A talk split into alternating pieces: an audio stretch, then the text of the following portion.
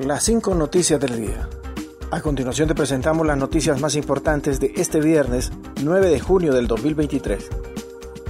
Castro se reúne con autoridades del Partido Comunista en Shanghái.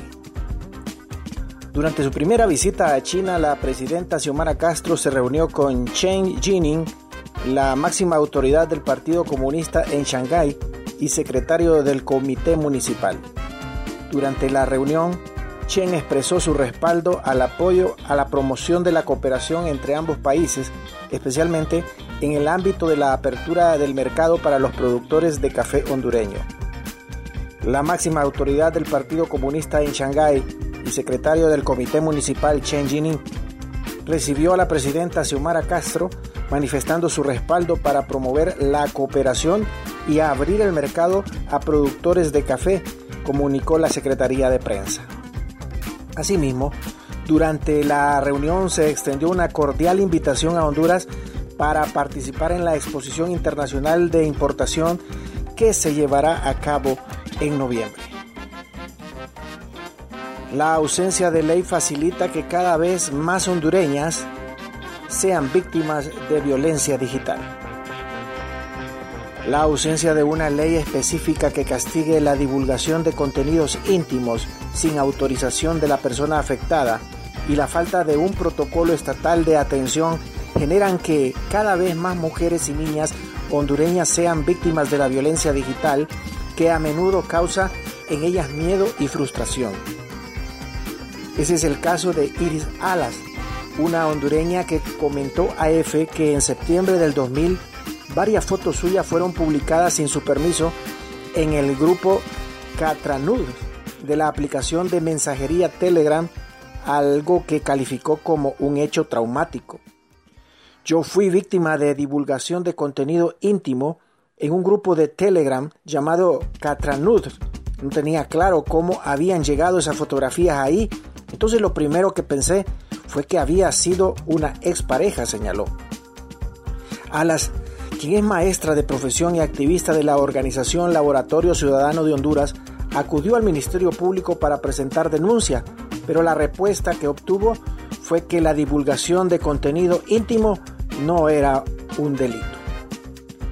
Continuamos con las noticias en las cinco noticias del día. Ven falta de voluntad política para establecer comisión contra la corrupción en Honduras. La falta de voluntad política es el principal obstáculo para el establecimiento de una comisión internacional contra la corrupción en Honduras, aseguró este viernes a EFE la directora para las Américas de Human Rights Watch, Juanita Gobertus. En Honduras hay falta de voluntad política.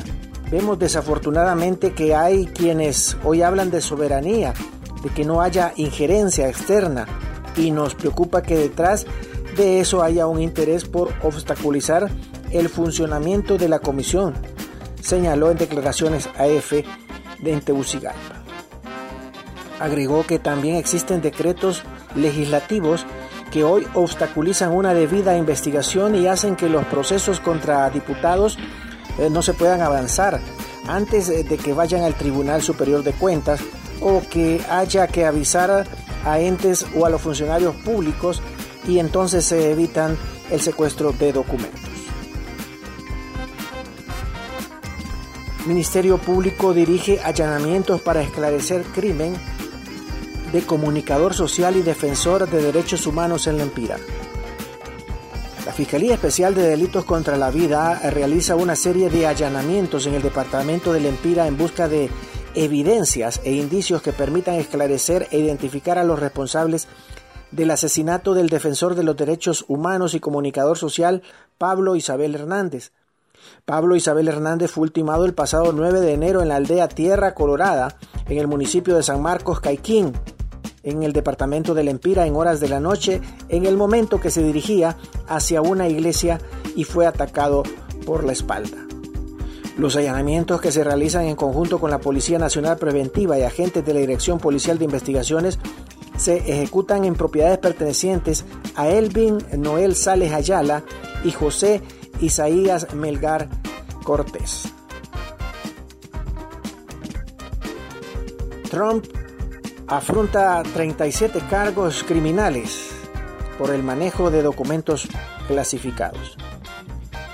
El expresidente de Estados Unidos, Donald Trump, afronta 37 cargos criminales por el manejo de documentos clasificados que se llevó a su mansión de Florida tras abandonar la Casa Blanca, según la acusación del Departamento de Justicia que se ha difundido este viernes.